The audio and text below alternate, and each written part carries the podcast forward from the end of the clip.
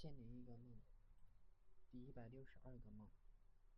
学校放假，小伙伴开豪车回家的梦。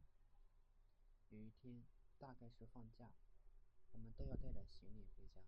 很多人开着小车来接学生。同村的小壮居然也开上了豪车，他招呼几个朋友上车。等我到的时候，已经没地方坐了，他就让我坐在后盖上，把行李也放在盖上。我们后边是一个黑色的、红色的好豪车，开车的是一个老头，大概也是来接学生的。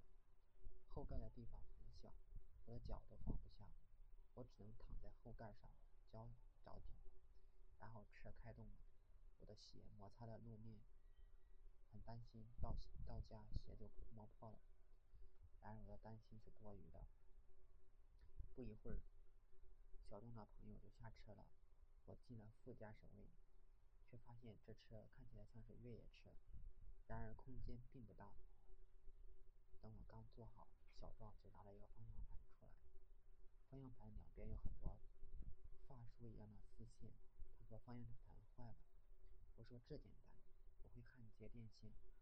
他说那是钢丝。我说我的烙铁无法焊光钢丝。然后我看到他身边的方向盘还是好的。拿出来方向盘是哪里来的？难道这部车有两个方向盘吗？